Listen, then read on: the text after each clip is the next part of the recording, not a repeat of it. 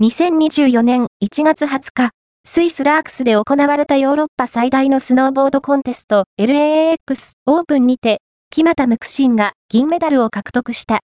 白熱した試合となった LAX オープン2024の公開練習から決勝戦までの様子を特別映像でお届けします。